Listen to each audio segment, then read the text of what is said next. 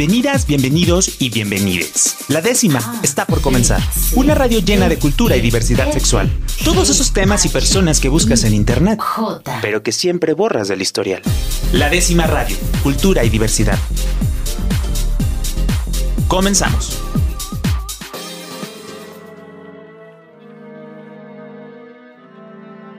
Hola, ¿cómo están a todos mis amigos de la décima radio? El día de hoy estamos en otra emisión a distancia.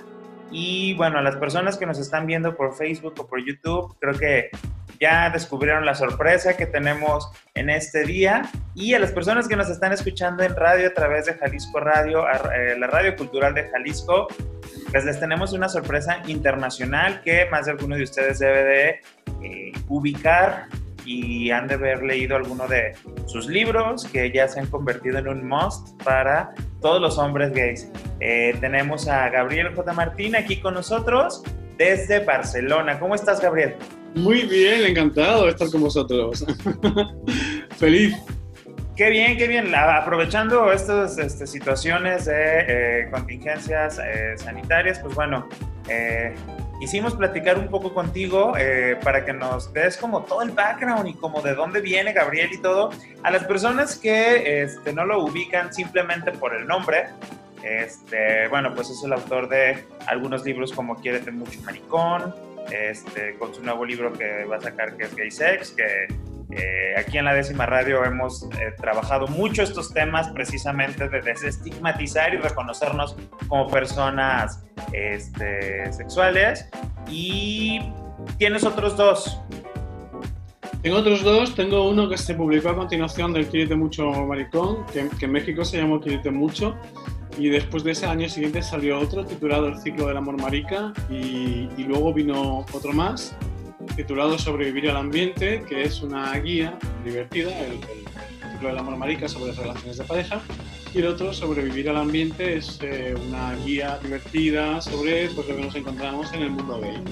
Desde hicimos así como un dibujante, un amigo que es dibujante de cómic, pues hizo ilustraciones muy divertidas, hicimos incluso un mapa de Maricalandia, donde tenemos la comarca de Grindenburgo, la comarca de Fuckingfield, la comarca de Costa Povete y tal, y venimos hablando de los diferentes aspectos del mundo gay y tan divertido, ¿no? Y ese fue el tercero.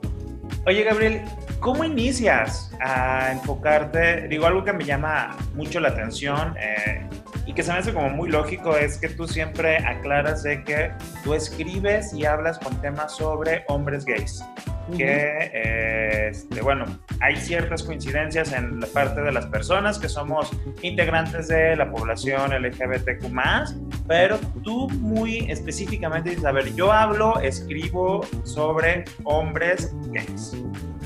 Sí. Yo comencé a trabajar en psicología afirmativa gay cuando llegué a la coordinadora gay lesbiana de Cataluña. Yo soy del sur de España y me vine a vivir a Barcelona hace 12 eh, años ahora. Y justo cuando llegué, lo primero que hice fue inscribirme como voluntario en una asociación eh, LGBT, pues para conocer gente y para poder hacer algo por, por mi comunidad, que yo creo que es una buena forma de socializar. Ya una vez que yo era voluntario y había una formación, terminé la formación, me ofrecieron llevar la, eh, asesoría psicológica de esa, de esa, asociación.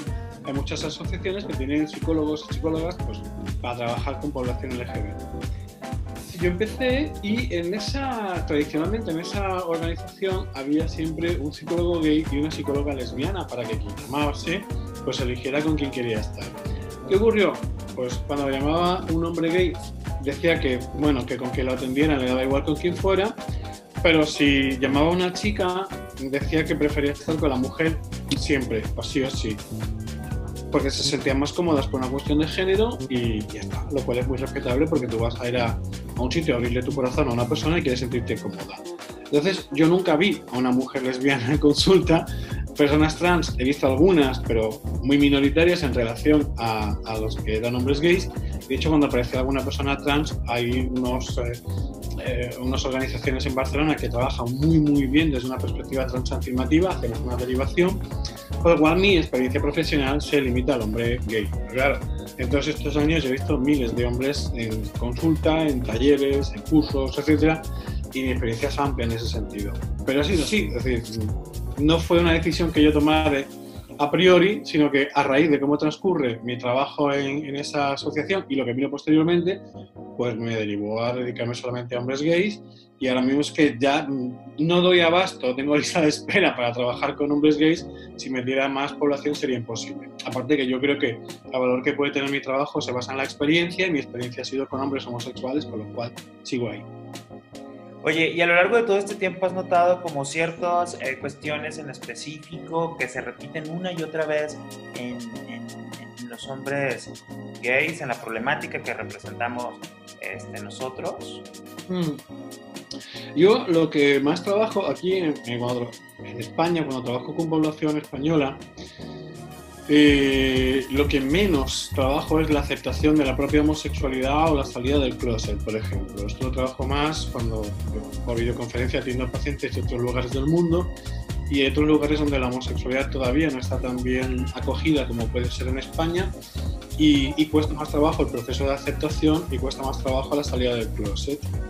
Aquí lo que más trabajo son sobre todo las partes que tienen que ver con la relación de pareja, con la sexualidad en general eh, con la salud sexual también en muchos casos y sobre todo los efectos del trauma. El hecho de haber sufrido acoso homofóbico en la infancia y adolescencia deja unas secuelas y, genera unas heridas que hay que trabajar, desde los problemas de ansiedad, los problemas relacionados eh, a, a, cómo abordo yo mi relación con los demás, la falta de habilidades sociales, asertividad, etcétera, etcétera. Esos son elementos que siempre serán, pero que están ahí desde el origen de la disciplina. Está, lo que yo hago se empezó a hacer en Estados Unidos en los años 70 y ya desde entonces se trabajaba fundamentalmente estas áreas y continuamos trabajando básicamente lo mismo. Han cambiado algunas cosas, como puede ser la relación con la sexualidad a raíz de innovaciones como la PrEP, o como puede ser a raíz de que es mucho más fácil hablar de poliamor, o en otros campos lo que tiene que ver con la identidad de género, pero hay unos elementos básicos que se vienen repitiendo durante décadas y no es el tiempo que continuarán así, pero de momento están.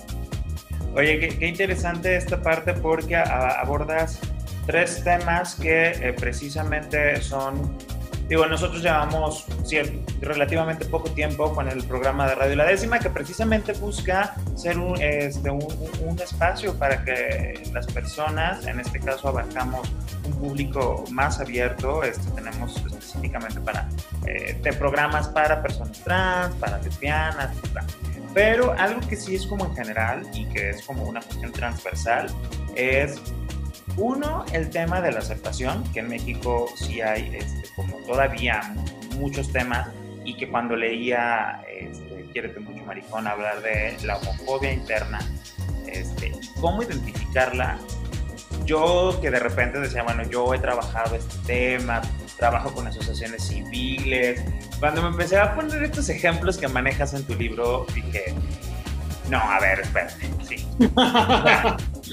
es, que definitivamente es algo cultural y digo, no sé si tengas eh, mayor referencia en el contexto mexicano, pero bueno, a incluso a personas que, que somos públicas, que hacemos un trabajo más de, de, socialización y entonces nos cuesta trabajo todavía y en ciertos mínimos aspectos que tú dices, claro que no, no pasa nada, te identificas ¿Qué tan frecuente es esta parte de trabajar la homofobia internalizada, sobre todo con personas que no la identifican o que creen, ah, ya lo superé? Es, es, realmente es bastante sencillo. Cuando hacemos una prueba de, bueno, imagínate que eh, fueras, heterosexual, eh, lo que estás haciendo o dejando de hacer, lo harías o dejarías de hacer si fueras heterosexual. Cuando la respuesta es no, yo actuaría de forma diferente, dices, bueno, pues aquí hay un poco de homofobia interiorizada porque no estás llevando tu homosexualidad como llevarías tu heterosexualidad. Y eso puede ser tan sencillo como llegar el lunes por la mañana a la oficina y en la máquina del café pues comentar cómo ha sido tu fin de semana. Muchas eh, personas LGBT nos cuesta trabajo eh, decir, pues estuve con mi pareja, bueno, estuve con, no con mi pareja, mi pareja queda como muy ambiguo, pero estuve con mi novio, yo me llamo Gabriel estuve con mi novio eh, cenando en un restaurante maravilloso que tal igual, ¿no? Pues a lo mejor me cuesta hablar de esos temas, a lo mejor me cuesta hablar con mi padre de determinadas cuestiones que tienen que ver con cómo me relaciono con mi novio, a lo mejor me cuesta trabajo hablar de, mis, de mi sexualidad, y yo veo que mi hermano heterosexual no tiene esos mismos problemas o me doy cuenta de que si yo en lugar de hablar de un novio hablara de una novia, seguramente lo haría de forma diferente. Y esto es solo un ejemplo, pero hay muchas otras áreas, muchas cuestiones donde al final la pregunta es, si fuera heterosexual, ¿sería distinto? Si la respuesta es sí, dices, hombre, pues igual todavía no lo llevas tan bien como lo hubieras llevado de ser heterosexual. Lo que ocurre es que también es cierto que hay que tener muy presente el contexto, ¿de acuerdo? Estamos hablando de que realmente estuviéramos en un contexto donde ser heterosexual o ser homosexual fuera absolutamente indiferente cuando estamos en un contexto donde ser homosexual puede suponer una agresión, puede suponer una minusvaloración, un menoscabo de cualquier aspecto de tu persona, entiendo que cualquier ser humano eh, prefiera pues, ser un poquito conservador en sus expresiones, en lo que cuenta acerca de sí mismo, porque le puede repercutir negativamente. Tenemos que seguir luchando de forma colectiva para cambiar ese entorno. Es verdad que a veces es más el miedo que tenemos nosotros que no la realidad, que luego la otra persona puede ser muy receptiva, o incluso podemos ser elementos muy importantes para hacer esa educación, esa pedagogía social e ir cambiando nuestros entornos. Pero entiendo desde el punto de vista del, terapeuta que no le puedo exigir a una persona que lleve a cabo actos para los que a lo mejor no está preparada todavía. Entonces, ya te digo, básicamente es esto, eh, veo que hay una diferencia, pero entendiendo también cuál es el contexto de esta persona, de dónde viene, cuáles son sus traumas, si se siente seguro o no, y bueno, y, qué relación guarda con su ambiente, cómo es ese entorno. Oye, y por ejemplo en esta parte, ¿qué, ¿qué papel juega el salir del closet? También algo que este, mencionamos mucho es que actualmente el salir del closet, el nombrarte abiertamente gay, este, lesbiana, persona trans. Es un acto político que nos ayuda de cierta manera a poder como pues mostrarnos y, normalizar, por llamarlo de alguna manera, que no me encanta la palabra, pero bueno, este, hacerlo de una manera mucho más, este, pues, más llevadera para las personas que no están a favor o tienen ciertas restricciones de estos temas. Pero, por ejemplo, hablando de esto de la homofobia internalizada, yo decía, a ver, ¿por qué si mis hermanos no tuvieron que salir del closet para decirle, mamá, papá, soy heterosexual, mamá, papá, voy a tener novio, mamá, papá, me gusta tener sexo con mujeres? Porque yo tengo que decirlo, porque yo, este, más allá de la cuestión política y de una convicción, a lo mejor, este, en este papel de visibilidad que hoy tenemos en este programa, se, se, entendería como una especie de homofobia el tener que salir del closet. Es que eh, primero tenemos que entender qué significa realmente salir del closet, después tenemos que entender qué significa que los heterosexuales también salen del closet y tenemos que entender cuáles son las implicaciones del closet, la salida del closet. Lo estamos planteando en términos de actuación política me parece genial, ¿de acuerdo? Pero, aunque fuera absolutamente innecesario desde el punto de vista político que alguien saliera del closet, porque ya no añade nada, yo lo seguiría recomendando por otra razón muy importante, y es la de poder vincularte con los demás. Y me voy a explicar. Cuando hablamos de la vinculación con los otros, tenemos que hablar de la autenticidad. Si yo no me puedo relacionar con otra persona desde la autenticidad, sino desde unas apariencias de algo que yo no soy en realidad, yo lo estoy relacionando con esa persona de una forma auténtica. Aquí siempre hago la misma pregunta en consulta. ¿Cuál es la diferencia entre un amigo íntimo y un simple conocido?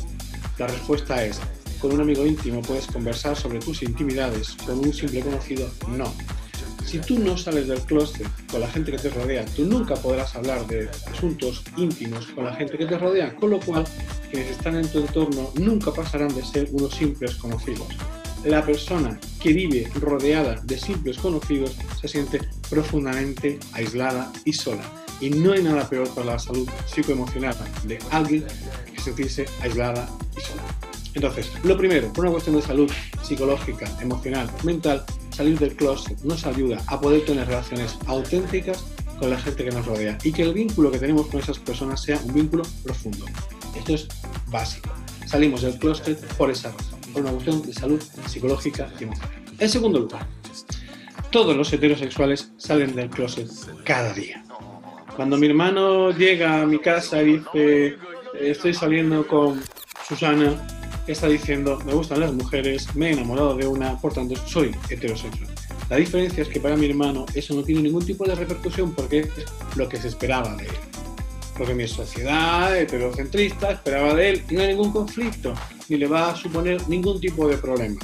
Excepto que a mi madre le pueda gustar más o menos Susana, pero eso es otra película, ¿de acuerdo? Los heteros salen continuamente del closet. Cada vez que un heterosexual habla de su vida personal, está saliendo del closet. Nosotros no. Es decir, hay un derecho básico, humano, elemental, que es el derecho a la libertad de expresión. Yo no puedo expresarme de forma libre si no puedo decir lo que soy, lo que me gusta, de quien me enamoro. Mi hermano sí, yo no. Hay una diferencia. Y hombre, creo que sería justo que yo también pudiera ejercer ese derecho mío. Por tanto, bueno, aunque para mí, por no ser lo que se esperaba, por esa la normalidad es un concepto estadístico, entendido como lo más frecuente, ¿de acuerdo? Pues al no ser mi orientación sexoafectiva la que se esperaba, por no ser lo más estadístico, si tú quieres, pues me va a costar un poco más de trabajo. Y si he crecido en un entorno homofóbico y conservador, puede que me cueste algún tipo de problema, ¿de acuerdo? Pero estamos hablando de que yo quiero sentirme igual que los demás. Luego decidiré lo que hago con mi vida. Pero el fondo de toda esta cuestión es Mira, todos los heterosexuales salen del closet cada día un montón de veces. A nosotros se nos eso se nos eh, prohíbe, se nos limita, no se nos deja expresarnos porque se castiga la visibilidad.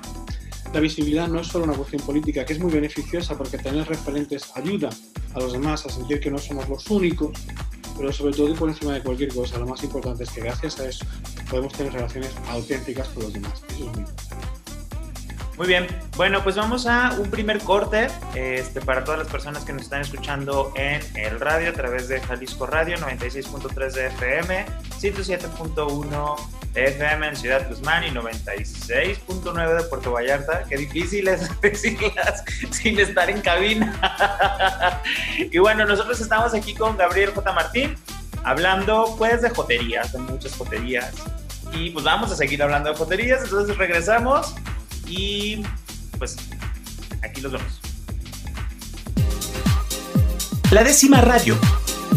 Cultura y diversidad sexual para todas, todos y todes. Continuamos. La décima radio. Cultura y diversidad sexual para todas, todos y todes.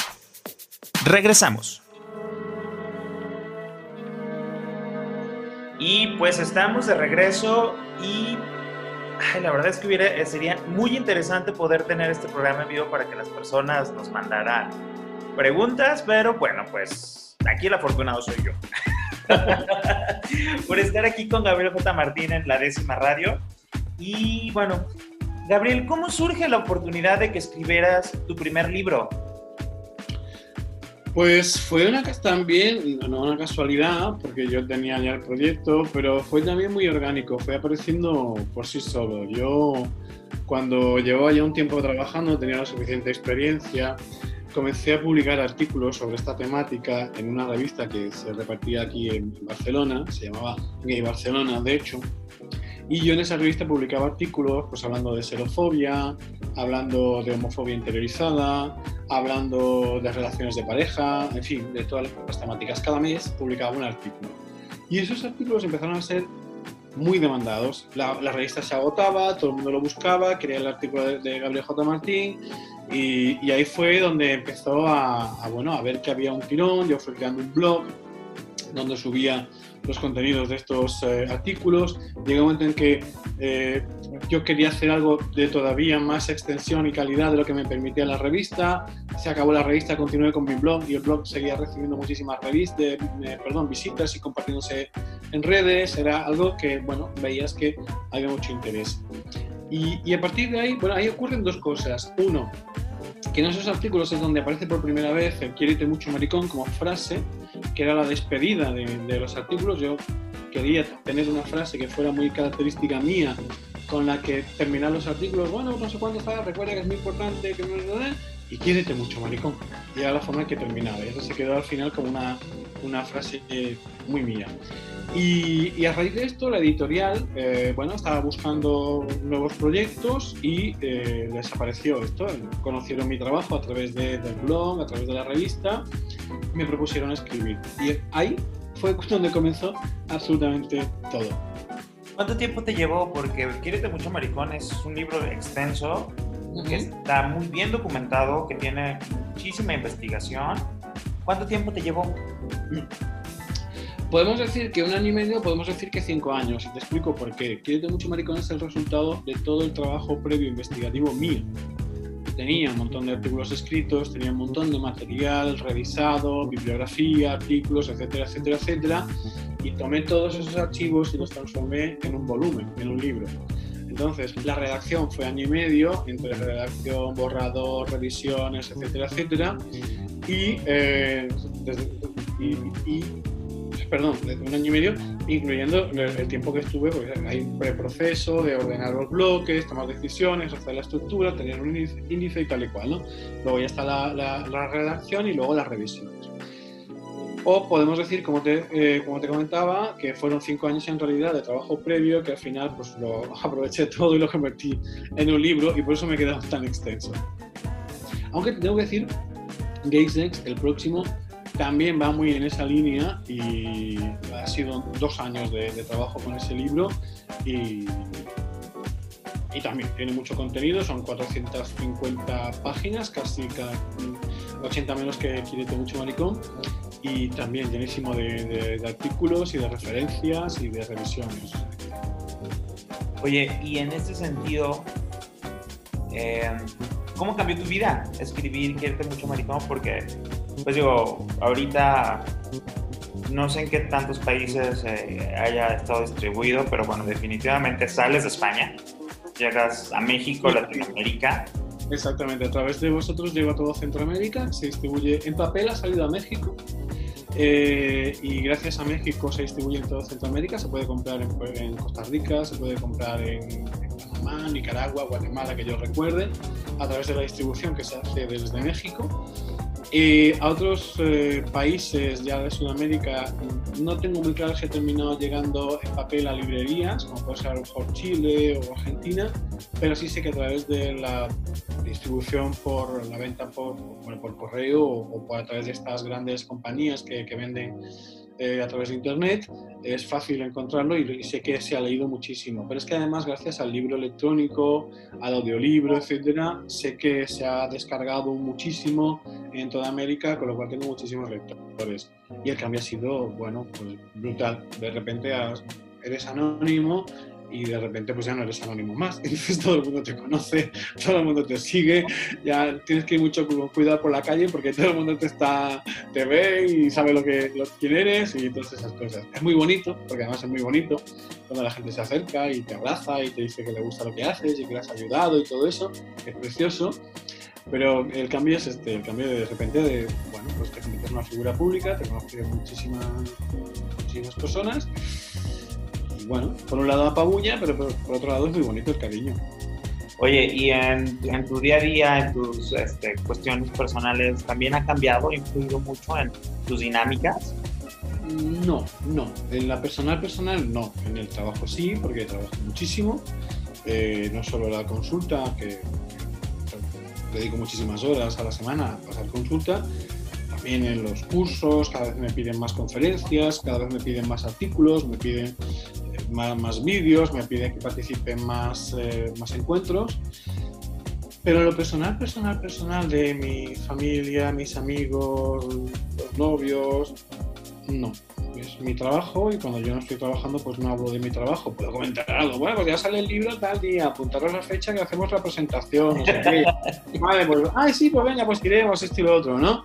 O, oye, que voy a presentar a Sevilla, pues trae abanicos para todo el mundo. Y, compro abanicos de caballero que en Sevilla los vende muy bonitos. es un poco como el que va al pueblo y le encargan chorizo, pues aquí un poco esto, ¿no? Pero no, he intentado por todos los medios, mi círculo sigue siendo exactamente el mismo.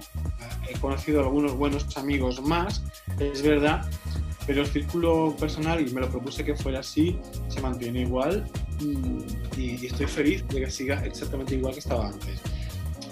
mi sobrino, por ejemplo, cada vez es más mayor y le hace ilusión pues que su tío tiene un canal que lo sigue no sé cuántas mil personas y que, bueno, pues que él ve está en Instagram y ve a gente pues que habla de mi libro, de, y esas cosas, ¿no? Le, le, hace mucha ilusión. Pero por lo demás, yo te digo, hice el esfuerzo de que continuara todo igual y de momento está siendo así. ¿Has notado como algún cambio específico con la noche? Sí, muchísimo. por la calle me conoce todo el mundo. Vamos a un restaurante y la gente está diciendo, pues bien. Y voy a un bar de ambiente y pues imagínate. Bueno, mis amigos dicen que no pueden venir conmigo al orgullo porque no pueden caminar, porque me voy parando cada dos pasos a saludar a alguien, a besar a otro y es un coñazo. Eso, qué agobio venir contigo, Gabriel. Mira, ¿sabes qué? Te esperamos allí. Cuando acabes, ya, ya vienes, ¿no? horroroso. Pero al margen de eso, de que sea cuando hablamos de un evento público, pues ahí estoy. O a lo mejor muy gracioso, me mandan por WhatsApp y dicen, mira lo que me ha llegado. Y ahora, por ejemplo, en España se ha hecho con el coronavirus, han hecho un meme con la portada del primer libro, el de mucho, y han puesto, quédate en casa, maricón. se está distribuyendo por todas partes. Y a mis amigos les hace mucha ilusión cuando les mandan el, mensaje a ellos de el quédate en casa maricón y dice mira mi prima dónde está ¿no? y hacemos la broma. Pero al margen de eso que es verdad pues hemos intentado que sea muy que mantenga todo dentro de la normalidad. Sí, porque luego de repente suele ser un poco difícil y tienes que empezar a cuidarte un poco más, a que nada, pero bueno sí, hay una parte un poco fea que también la conoces, pero quizá por eso he sido especialmente más cauto, porque cuando empecé a ver que había esa parte fea de me acerco para aprovechar mitad, pues puse más distancias y me refugié en mis amigos de siempre. Eso está muy bien. Oye, y algo que me llamó mucho la atención viendo tu canal de este, YouTube es que, no recuerdo bien cuál era, pero creo que los dos videos que más vistas tienen es uno de cómo limpiarse este, el trasero. El culete, ayer dije el culete. Ajá. Es que acá, en México no se entiende mucho qué es el, culete. Este. Pero bueno, precisamente para las personas, este, para los pasivos que este, van a tener algún encuentro sexual. Y otro que también, bueno, uno bueno, ese creo que es el más, ¿no? Había, hay unos que tienen muchas visitas, hay uno que es eh, que igual lo, lo, relanzo, que es Sexo Oral y VH, donde, porque es algo que, nos que preocupa mucho, si te puedes infectar VH, pues con el sexo oral, ¿no? Entonces lo que hice es pedir a mis amigos, este era muy divertido, porque yo pedí a mis amigos que grabaran, se grabaran ellos mismos en vídeo diciendo mamada. Y durante el vídeo yo iba diciendo, pues porque si vas al hospital diciendo que te quieres la profilaxis por exposición porque has hecho una, y entonces apareció un amigo mío diciendo, mamada, y luego continuaba yo, no te lo van a dar porque el protocolo dice que no sé cuándo se da igual, ¿no? Entonces tuvo muchísimos miles de visitas. Ese, otro que tengo también sobre eh, la longitud del pene, se titula 15.521 pollas que habla de un estudio, que se lo recojo en Geisters, un estudio que se hizo con 15.521 varones de todo Occidente, es decir, Norteamérica, México creo que está incluido en, las medidas, Europa y tal, y pues veían cuáles eran las longitudes medias y todo esto, ¿no? Entonces este también ha tenido mucho interés, el de cómo limpiarse el culete no sé dónde, pero te puedes imaginar cada día recibo como no sé cuántos comentarios, algunos, la mayoría muy buenos, y otros, bueno, gente, había una que decía, Señor, te rogamos que nos perdones por esta infamia, ten piedad de nosotros. el pequeño que mira la loca esta aquí que. ¿no? Y le pusiste like, ¿no? Así de like. Con los trolls a ti, pues le, comento, suelo meterme un poco con ellos, que también me, me apetece porque me insultan a mí, pues yo les contesto. Y, y, luego los, los, bloqueo porque me parece que esto ensucia al fin y al cabo el canal, ¿no? Claro. pequeño, pero, pero los voy, también les digo, había otro que decía que por hacer este tipo de cosas os estáis muriendo en tu país. Y decía, pues, la gente que está muriendo en mi país es gente de más de 80 años. Que son todos heterosexuales, pobrecitos míos, ancianos que están en residencias. ¿Qué? Y, este le contesté, digo, sigue entrenando, seguro que consigue ser más imbécil. ¡Ánimo! este le, pasa. Pero sí, los que tienen relación con sobre todo las prácticas sexuales tienen mucho, mucho tirón. De hecho, esa semana hubo uno sobre consejo, un consejo para gestionar las ansiedades y para la otra hubo otro relacionado con la próstata que lo he hecho mucho en el formato muy divertido. Una diana, un dildo, bueno, he hecho ahí unas, unas cuantas cosillas curiosas. Y son los que más, porque no hay mucha información sobre sexualidad aquí, pero sexualidad de que te expliquen realmente cómo se hacen determinadas cosas que no tienes a quien preguntárselo. Es que justo eso iba, digo, porque el segundo más visto que tienes con 201 mil vistas, es el de cómo dilatar el ano. ¿Ves? Entonces, cómo me lo limpio, cómo lo dilato, va todo por el proceso. Exacto, no. el próximo es cómo atinarle la próstata, ya verás. cómo atinarle, exacto. Justo, por ejemplo, el, es como el eslogan o como la frase de este programa es este, todas, esas, eh, todas esas páginas o personas que buscas en internet, pero que siempre borras del historial. Y tiene que ver mucho con la, con, con la con la cultura del, bueno, sobre todo del mexicano. Eh, bueno, no que los somos, ¿eh? Que de los somos muy modernos, pero no somos tan modernos, ¿eh? bueno, pero sí, bueno, sí hay como mucha diferencia, que al ratito voy a llegar allá. Este, justo en ese tema de que sobre todo para nosotros, las personas gays, este, en específico, que yo creo que, este, digo, dejando de lado a las personas trans, sí sufrimos como este, mucho este, discriminación y prejuicio precisamente por esta cuestión machista que, y aparte en Jalisco, que somos la cuna del mariachi, del macho. A ver, exactamente, decir, lo de Jalisco es macho, macho, o sea, pero eso ha sido de siempre. Yo recuerdo de muy, muy, muy pequeño, yo tengo ahora, voy a cumplir 49 años, pero recuerdo de muy pequeño que Jalisco estaba asociado al macho auténtico. Claro, y el tequila y el bragado. Y, sí, sí, sí, sí. Entonces, este, me lleva mucho a eso, que luego este, los gays, de entrada vivimos como una doble discriminación o estigmatización por primero ser gay y segundo, después de ser gay por ser pasivos, porque es como el rol débil. Y pues no tenemos acceso a esta información. Y aprendemos de los amigos o de a la mala o a cuando te lastiman o cuando tienes alguna buena cuestión de salud. Y aparte no hay nadie que te hable y que y los doctores no se van a, animar a decirte, oye, ¿te gusta que te den cuidado? Ten estas precauciones, o sea. Yo cuando, cuando, pues además todo muy, muy esquizofrénico y muy homofóbico. Yo, por ejemplo, me reía mucho cuando estuve en el capítulo que hablo, hablo hay un, bueno, un capítulo que habla de todo lo que tiene que ver con el, aparato genital y todo aquello, ¿no? Y en, y en, el apartado que hablo del semen, ¿de acuerdo? Entonces, bueno, pues del semen, pues cuáles son sus propiedades, qué contenido lleva, uh, incluso hay un libro de recetas de cocina con semen y cosas así, ¿no?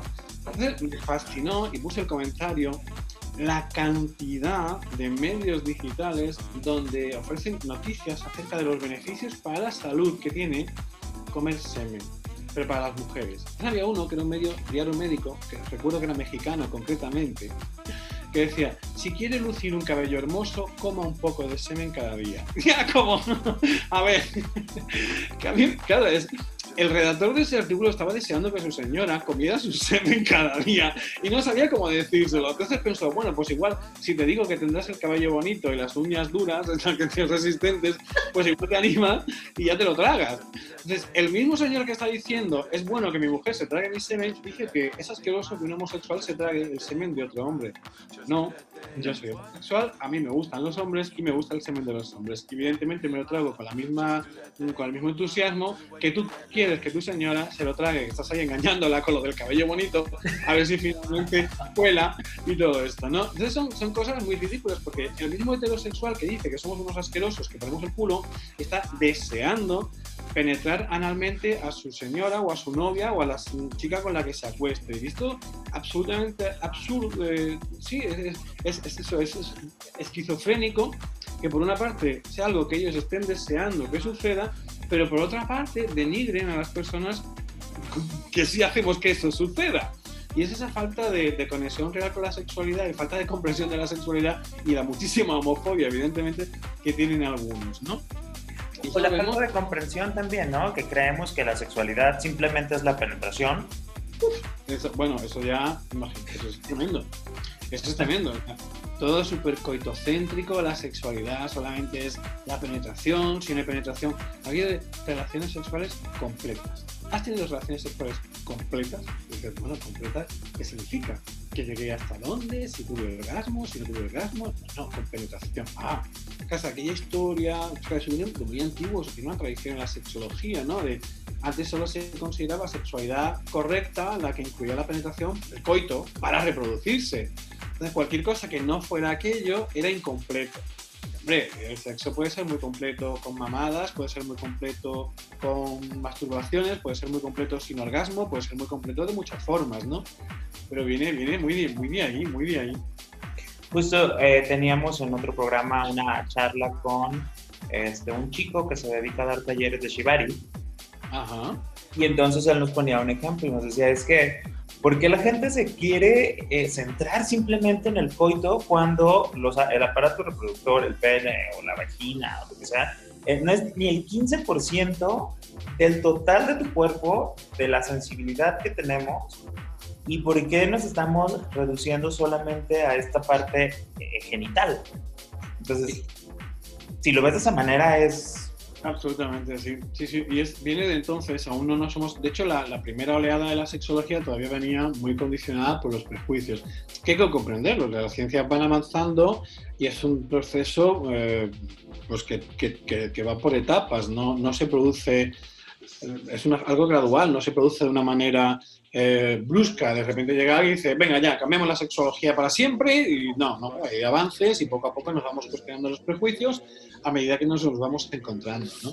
Pero sigue estando. Yo, por ejemplo, cuando hablo de la penetración en el, en el libro, y le dedico un capítulo entero, además, digo, no es, ni de lejos es la práctica más importante, de hecho no es la más frecuente en hombres homosexuales, pero bueno, tiene una relevancia que queramos o no que, que, que entender que, que, a muchos les preocupa, sobre todo cuando no la entendemos bien, porque no entendemos que la penetración consiste en estimular la próstata, no entendemos que las posturas están hechas para que se acoplen diferentes morfologías corporales y de genitales y se consiga una estimulación adecuada que disfruten los dos. Hay muchas cosas que no hemos entendido todavía y le dedico tiempo, le dedico un capítulo completo a la penetración precisamente para hablar de estos mitos, ¿no? Pero sí es verdad, la sexualidad es mucho más amplia y, y, nos quedamos muy cortos y solo nos vamos a dedicar a la penetración. Oye, y en ese sentido, ¿no te ha tocado atender a, a, hombres heterosexuales que quieran experimentar el placer anal? No, no. Curiosos me preguntan, pero de aquello de que pasen por consulta, no. Ya, también yo tengo muy claro, eh, y la, mi fama es, soy psicólogo gay que atiende a hombres gays si quieres venir a la consulta, yo ya por supuesto que eres homosexual, ¿no? Entonces, algún hombre bisexual he atendido, sí que es verdad, pero la mayoría son hombres gays que quieren trabajar diferentes aspectos de sus vidas, ¿no? Preguntas me hacen en el canal, entra mucho heterosexual, sobre todo preguntando por temas de salud sexual, porque ellos tampoco tienen dónde informarse. Eh, alguna vez alguna chica pregunta, mi marido me ha dicho que, mi novio me ha pedido que, no sé cuántos, y entonces mm, tengo dudas, desde el no sé si es gay al, bueno, yo estoy convencida de que es heterosexual, pero no sé cómo meterle el dedo, ¿cómo lo puedo hacer para no herirlo, no? Pero, chica, yo te doy consejos, no te preocupes, ¿no? Al fin y al cabo estamos hablando de una anatomía que es igual para todos, sea homo o sea heterosexual. Bueno, pues vamos a, a explorarla y a disfrutarla. Es que justo eso me ha, me ha tocado eh, con ciertas amigas que eh, luego me decían, oye, pues es que mi novio me propuso tener sexo anal y yo, pues ya le das como algunas recomendaciones, digo, sin ser experto, más bien basado en la, en la, en la práctica. Y ya después se enamoran de, de, de, del sexo anal. Y después me ha tocado también ver como hombres heterosexuales que tienen sus novias, tienen sus parejas mujeres, y que el, prueban, digo, no precisamente una penetración, pero sí una eh, estimulación anal. Vamos, que les meten un dedo cuando les están haciendo una mamada. Alto dos. un dedo o dos, exactamente. Sí, sí. Es así, no, pero, pero quedan maravillados, ¿no? Entonces. Claro, pues el orgasmo es una maravilla. Yo, yo me acuerdo, hace muchísimos años, digamos, en conversación de, de heteros, cuando yo todavía estaba entendiéndome y tal, que aún tenía una novia.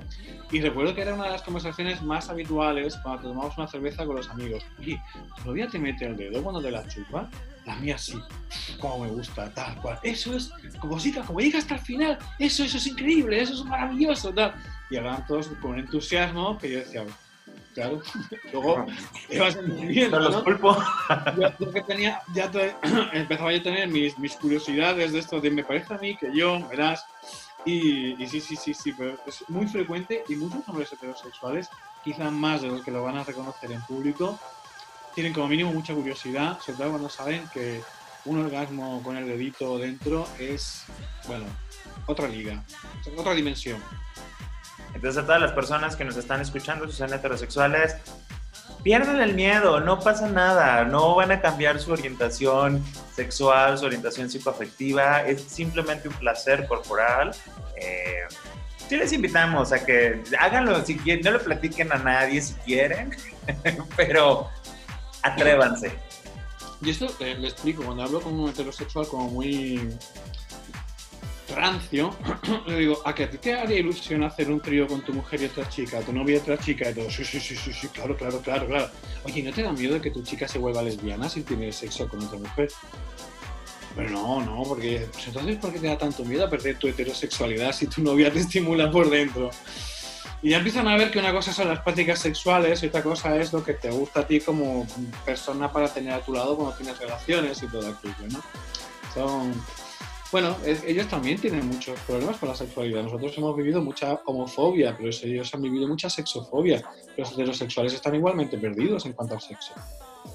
Y entonces son estos prejuicios que con libros como el tuyo, con canales de YouTube como el tuyo, pues nos han ayudado a desmitificar todas estas cuestiones y sobre todo a darnos otra visión sobre la sexualidad y cómo vivir nuestra sexualidad. Vamos a un corte aquí en la décima radio y vamos a regresar para seguir platicando con Gabriel Juta Martín. Y bueno, no se pierdan la décima radio, arroba la décima radio en Instagram, Facebook, Twitter, arroba Jalisco Radio y nosotros regresamos. La décima radio. Cultura y diversidad sexual para todas, todos y todes. Regresamos. La décima radio. Cultura y diversidad sexual para todas, todos y todes. Regresamos. Pues regresamos hablando, desmitificando estos temas de la sexualidad humana y de el reconocimiento y la identidad de específicamente los hombres gays. Y justo hablando de los prejuicios y de cómo nos mencionas, Gabriel, que eh, la, sexualidad va cambiando, van generando pues nuevos este, no sé llamar, llamarlos como esquemas o nuevas tendencias o no, no sé cómo se podría llamar. En tu tiempo que tienes atendiendo a hombres este, gays, ¿cuáles han sido los principales prejuicios que han de ser como los, el, el prejuicio ha cambiado a ser como algo más normal? Me imagino que los prejuicios van cambiando, por ejemplo, no sé, algo que me ha tocado vivir a mí, por ejemplo, es, antes el tema era el sexo entre hombres, ahorita el tema es este, el, sexo, el poliamor o las parejas abiertas o el sexo este, lúdico, este, y bueno, ya no es tanto el sexo entre hombres, ahora es el sexo entre hombres en plural. ¿no? Sí, y, cómo se vive y todo eso. Aquí estamos viviendo eh, una revolución importante con la PrEP. La PrEP está cambiando la forma en que nos relacionamos sexualmente. Eh, y estamos viendo cómo las relaciones son mucho más naturales, mucho más tranquilas y eh, se va prescindiendo más del, preservativo. Estamos en ese momento en el que está cambiando la forma en que tenemos esas relaciones sexuales. Es una realidad que está ocurriendo y, tiene un lado muy positivo, ya que el, hecho de estar en PrEP, la PrEP es todo un concepto que incorpora una serie de cribados para las ITS. Yo, eh, en mis vídeos, siempre, hace mucho tiempo que lo vengo explicando, yo me lo he encontrado siempre en consulta de hombres que tienen muchos problemas con su sexualidad, mucho miedo para tener relaciones sexuales porque están empanicados, están asustadísimos ante la idea de que puedan infectarse de alguna ITS, ya no solo del VIH, sino cualquiera de las otras, ¿no? Y una de las, cuestiones que explico con frecuencia es que los preservativos tienen la, fama de ser milagrosos, pero no lo son. Por más que se diga que hay otras más ITS, además del VIH, el preservativo tiene una capacidad bastante limitada de evitarlas por, por dos razones. En primer lugar, porque el preservativo cubre solo una, una parte, el resto de los genitales, los testículos, por ejemplo, el ano, que nada, quedan descubierto. Y segundo, porque la forma en que tenemos que vivir nuestras relaciones implica mucho roce, mucha caricia, mucho contacto, sin necesidad de que el pene esté erecto. Y en esos momentos también se puede producir una transmisión de una gonorrea o de una sífilis, etc. Con lo cual, desde hace ya al menos una década aquí, se viene insistiendo muchísimo en la importancia de hacerse cribados periódicos de ITS, de acudir con cierta frecuencia a un centro si es comunitario de la gay, pues mucho mejor, porque te van a atender mucho mejor, pero si es médico, pues médico, o de la seguridad social, da igual. Hacerte cribados y ver cómo estás de esas IPS. Si se parecen, pues irlas detectando y tal, ¿no?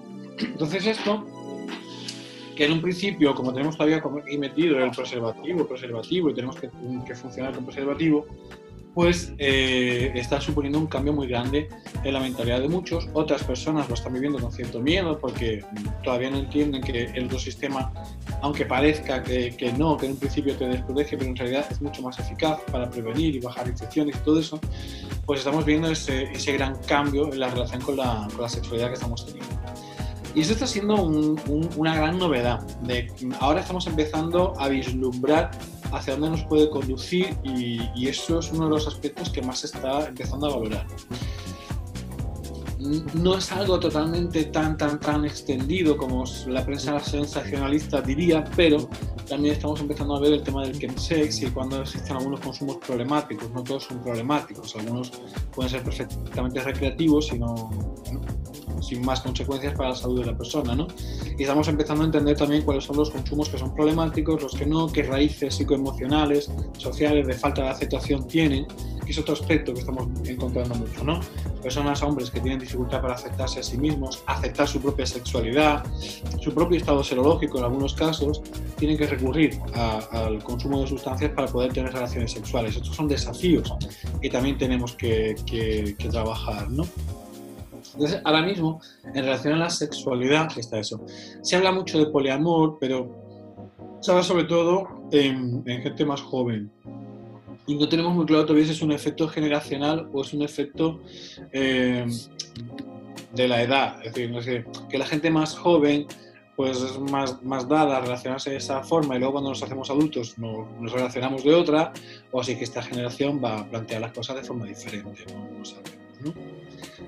Pero, como te decía, los otros asuntos son quizá los que tenemos ahora aquí más, más presentes y los que más se está trabajando a nivel comunitario. Gay, hombre gay. Sí, porque de hecho en, en, en, México, digo, tiene poco, yo creo que un par de años, sabe mucho, que el PREP es de, eh, lo, lo, otorgan las instituciones públicas. Y bueno, aquí todavía está como todo ese, ese, ese debate que mencioné, ¿no? De que, bueno, está bien, te vas a, a es un para prevenir que te infectes o que adquieras el VIH, pero pues entonces va a mudar la cepa de la gonorrea, de la sífilis, y pues vas a infectar más y tal. Entonces, también eso crea como mucha confusión en, en, en las personas que, que, quieren acceder a este nuevo esquema de, de prevención de VIH y que eh, pues definitivamente definitivamente pues genera también como un estigma, ¿no? A las personas que dicen, oye, yo estoy en PrEP, ah, es que quieres coger a pelo con todo mundo.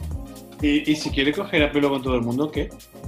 ¿Qué? Ese es el planteamiento, es decir, ¿qué pasa? Que una persona no puede disfrutar de su sexualidad de forma natural, relajada, tranquila, si esta persona está protegida porque toma la PrEP y además se hace cribados que son más... O sea, la PrEP como concepto que incluye los cribados está eh, eh, entre los sistemas más eficaces para conseguir bajar la carga viral de otras IPS a nivel comunitario. La Organización Mundial de la Salud dice claramente, esto es un gran modo de empezar a controlar las ITS en todo un grupo poblacional. Tenemos que verlo como una gran oportunidad, no como un problema.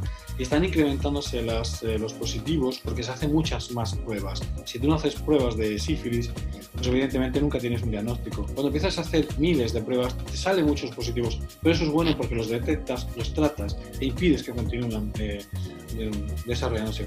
En lugares como San Francisco o Londres, por ejemplo, que es un lugar donde se está trabajando mucho este tema, están bajando las incidencias de sífilis, gonorrea y clamidia, gracias precisamente a que la gente está en PrEP y se hace regularmente esos privados. Ya hay estudios que demuestran que está produciéndose un descenso de esas infecciones porque estamos consiguiendo, gracias a que la gente se hace los privados, estamos consiguiendo reducir la carga viral comunitaria. Entonces, bueno, pues al principio hay un repunte, es verdad, porque tenemos más eh, eh, pruebas. Fíjate que hay estudios que demuestran que está más relacionado el, el, tener una ITS con coger en grupo que con coger a pelo. Hay, hay, está ya más que, más que demostrado y más que eh, documentado. Y el hecho de que estemos en PrEP, como te decía, ayuda precisamente a, a bajar esas incidencias. Eso son nuevos enfoques en la sexualidad, en la salud sexual que antes no teníamos. Y hay un aspecto muy importante. Yo cuando hablo de este tema en el, en el libro explico el colapso del sexo más seguro. Hasta ahora las únicas estrategias que teníamos proponían limitar la sexualidad de las personas. No hagas esto, no hagas aquello, cuidado con cómo estás. Es imposible tener una relación sexual satisfactoria si estás todo el rato intentando monitorizar si está bien puesto, si no está bien puesto, si se salió, si no se salió, si le toqué aquí, si su saliva en mi ano me puede provocar. Porque es verdad que es que te comen el, culo y te pueden provocar una, gonorrea rectal porque la tenga faringea. Eh, Te puedes es más, en, en HSH es más fácil la transmisión de, de clamidia de gonorrea faringea por besos que con una felación. Y esto está documentado. ¿Qué sucede? Si te pones a pensarlo, realmente cualquier tipo de práctica sexual puede conducir a una infección. Y eso lo tenemos que, que ver. Los expertos cada vez hablan más del colapso del sexo más seguro, hablando de lo que está ocurriendo cuando tú restringes durante un periodo demasiado prolongado la sexualidad de las personas. No toques, no beses, no lamas, no chupes, no hagas, no sé Primera cuándo. Oportunidad, ¡pum! Llegaremos y dices, bueno, me aguanto un año, me aguanto dos, me aguanto tres, que llevamos 40 años con esta misma canción. La gente se ha aburrido, la gente no puede seguir teniendo algo como su sexualidad que es tan importante, no puede seguir teniendo de esta forma. Y o, o- o investigamos más en vacunas, por ejemplo, o en profilaxis, que cada vez se están trabajando más, ¿eh? Y hay líneas de investigación muy buenas sobre la clamidia, sobre la, sobre la gonorrea y sobre la sífilis. O, o al final colapsaremos. Y estamos ante una situación donde están colapsando las medidas tradicionales de, de prevención porque no son suficientes. Consiguen detener algo, pero no son suficientes. Y sobre todo lo, más, lo, lo peor es que no tienen presente el- la importancia de la sexualidad en la vida de cualquier persona. Claro, tenemos una cultura sexofóbica que dice, es que el sexo no es tan importante, esto es para reproducirse, y si no vas a tener hijos, pues ¿para qué quieres tener sexo? Pervertido. Pues, pues no somos, los humanos somos la especie más sexuada de todo el planeta con diferencia. Desde el paleolítico, es que tenemos representaciones pictóricas de gente follando en grupo, de tríos, de cuartetos, de sexo homosexual. O sea, hemos sido la especie siempre, siempre, siempre más sexuada. Y no- lo que pasa es que venimos de una, re- de una represión brutal por culpa de las iglesias. Si no hubiera sido por esa represión brutal, estaríamos como en los tiempos del antiguo Egipto, follando como locos, que es como tenemos que vivir, disfrutando de la vida. Oye, y todo esto lo vas a abordar en el libro. Absolutamente, por eso es un manual de casi 500 páginas, porque todo esto aparece ahí.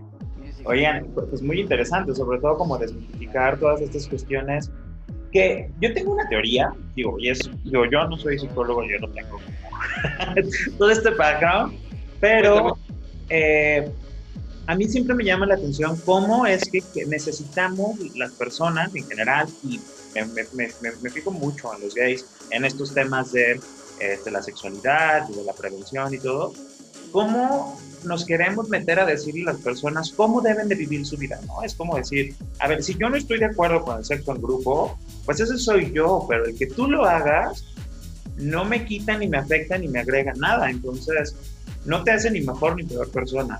Entonces es como, pues eres tú, si yo no quiero, pues yo no, yo, no- yo no lo hago, yo no me, yo no me involucro, ¿no? Este, eh, igual como ahorita con muchas cosas del COVID, la gente este, con una superioridad moral de, es que ¿por qué sales de casa? Es que, o sea, sí es una cuestión social, pero a fin de cuentas, pues también es lo que yo tengo que hacer y hasta dónde me corresponde a mí y la responsabilidad de las otras personas, ¿no? Que, que, que- que yo creo que mucho de eso, a mí, en, en lo que he observado, igual este, con la cuestión de las personas trans, es decir, oye, pero entonces el que es, es hombre, es mujer, es gay, es lesbiana, así es, es, es lo que le va, es lo que él o ella quiere hacer, o sea, nada más hay que respetar, y es decir, si él o ella dice, soy una mujer y tengo orientación sexual, este, de lesbiana, pues ya, o sea, ¿qué tengo que estar yo entendiendo? ¿Cómo eras? Y entonces, vamos, o sea, Sí.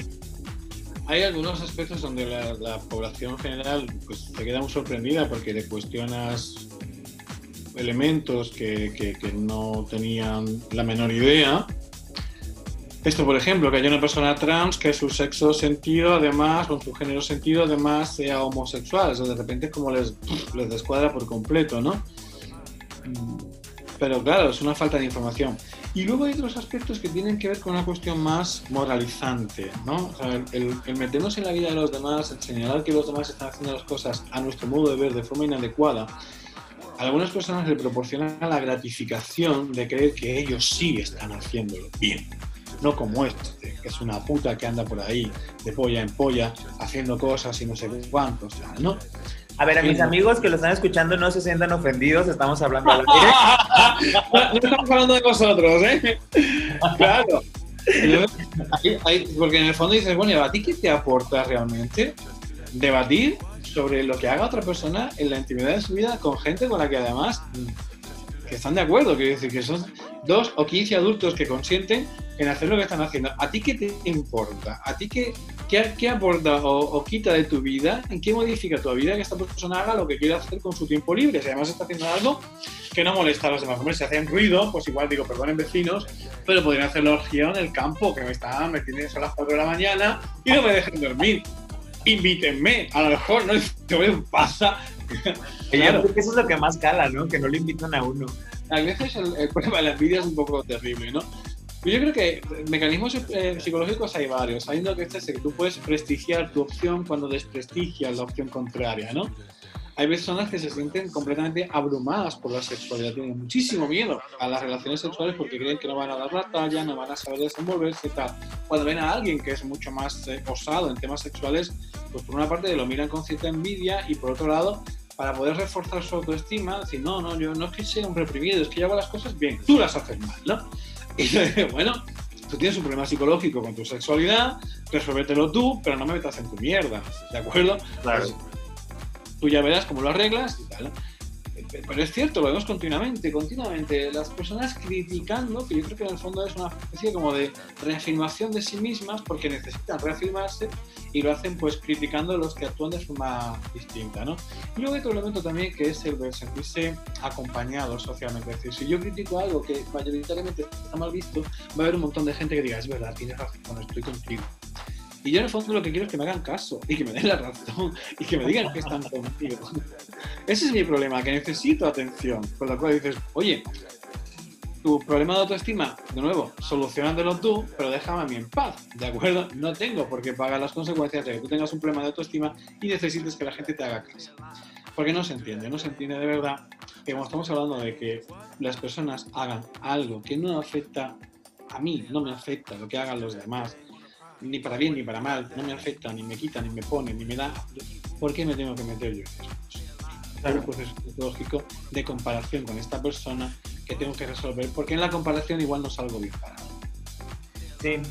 Oye, pues, esta parte, digo, las personas que les caiga como el baldazo por ahí, pues bueno, que Yo siempre digo, pensemos que si no nos dicen de vez en cuando, no nos confrontan con nuestras eh, problemáticas, nunca las vamos a solucionar. A lo mejor yo digo este, habrá personas que se sientan muy enfadadas, no importa, yo entiendo que se van a sentir enfadadas, no pasa nada, pero que lo piensen, que lo reflexionen, que se tomen un tiempo. A lo mejor dentro de tres años se han quitado prejuicios de encima y viven su sexualidad de una forma mucho más feliz, mucho más gozosa. Yo me sentiré muy feliz por ellos.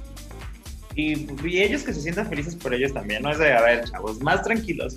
Oye, para ya finalizar, este, eh, también checando tu canal de YouTube, vi que llevas como cuatro o cinco años haciendo videos de, de, YouTube, este, o sea, como antes de que se pusiera todo este tema yo, yo creo que, que, no me acuerdo cuándo, pero yo creo que fue incluso antes de, bueno, sí, seguro, antes del primer libro, con lo cual, me parece que desde, 2014-2015 que empecé a subir vídeos.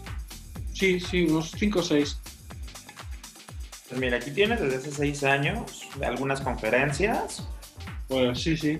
Y algunos como 5 años ya como más tú en tu papel serio más, más continuados. Sí, yo lo tenía para ir subiendo alguna cosa de vez en cuando, pero el ir subiendo vídeos cada semana y todo aquello, más el concepto youtuber, vino posteriormente. Sí, sí.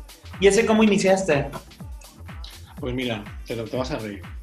Yo tenía dos blogs. Un blog en el que subía los artículos y un blog titulado Pregúntale a Gabriel Juan de Martín. Entonces me mandaban consultas.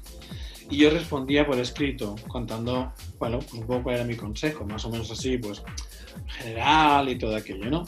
Y un día tenía muchísimo trabajo, no me daba tiempo a contestar y con la webcam de mi portátil grabé una respuesta y la subí en ese canal que yo tenía para subir mis tonterías. Enlacé la respuesta eh, en el blog y a el público le encantó la idea de que hubiera vídeo respuestas. Tuve una avalancha, tienes que continuar haciendo esto, tienes que continuar haciendo esto y empecé a hacer vídeo respuestas. Y las vídeo respuestas, pues vino, el, vamos a hacer un monográfico y del monográfico vino, pues ahora voy a hacer, no sé, y de ahí vino todo lo demás. Es decir, de repente un día se me ocurrió, no era premeditado en absoluto, tuvo mucho éxito y continué.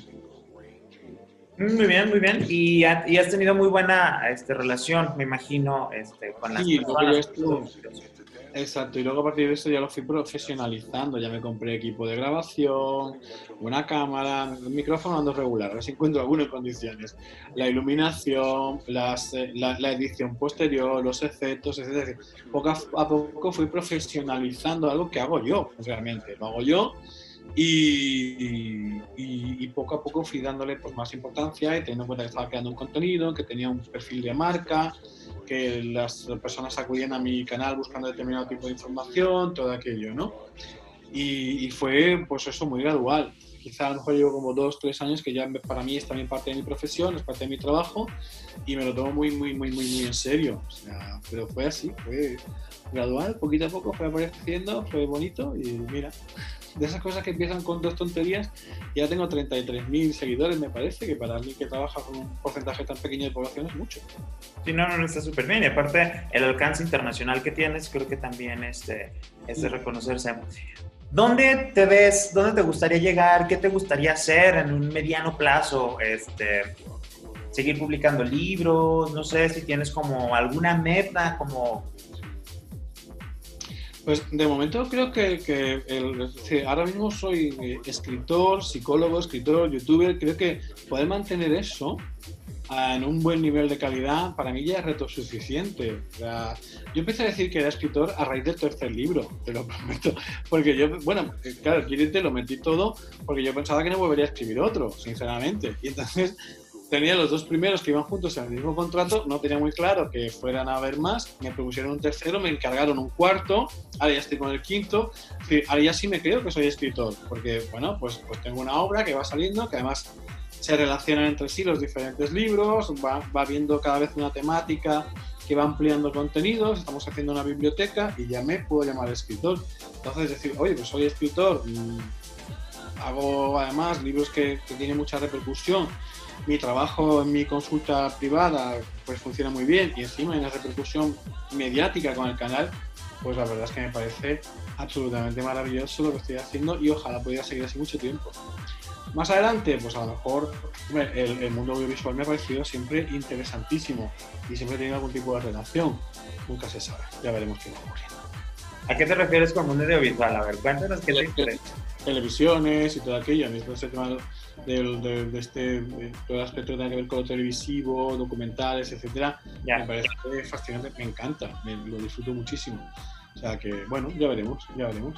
Muy bien, muy bien. Oye, Gabriel, pues qué gusto platicar contigo, saber tus motivaciones, este, cómo iniciaste. Y pues bueno, las personas que nos están escuchando en México este, a través de, la radio y que nos están escuchando a través de, de Internet, en YouTube, Facebook o Spotify, eh, pues no se pierdan el libro que ya está próximo a salir, Gay donde van a poder ver a detalle todo lo que hemos platicado en esta charla. Y pues también que si quieren alguna eh, consulta, pues se comuniquen contigo, ¿no? Encantado, yo les informo y, hablamos, sí, sí, yo feliz. En el canal sobre todo tengo que decir que hay 200 y pico vídeos que abordan muchísimas eh, temáticas que, que, entren al canal, que está todo colgado allí gratuitamente, no hay anuncios, no lo he monetizado porque no quiero que, que, entren, que lo disfruten, que busquen, que se informen y que, y que todo lo que pueda servir de mi trabajo para hacer que sus vidas sean más felices estén mejor con su sexualidad, con su afectividad, con su vida en general, yo estaré felicísimo de que se sea así. Y bueno, pues ya saben, si quieren abordar el tema emocional, sexual, social, busquen los libros de Gabriel, busquen los videos de Gabriel, busquen a Gabriel. y pues eh, ha sido todo con nosotros el día de hoy aquí en la décima radio. Seguimos a distancia por las cuestiones de esta emergencia sanitaria, pero bueno, eso no nos ha impedido seguir generando contenido para todos y para todos ustedes. Muchísimas gracias, Gabriel. Ha sido un placer, muchísimas gracias a ti. Nos vemos y nos vemos en la siguiente ocasión aquí en La Décima Radio. Bienvenidas, bienvenidos y bienvenides. La Décima Radio. Una radio llena de cultura y diversidad sexual. Todos esos temas y personas que buscas en internet, pero que siempre borras del historial. La Décima Radio. Cultura y diversidad. Todos los miércoles de 9 a 10 de la noche por Jalisco Radio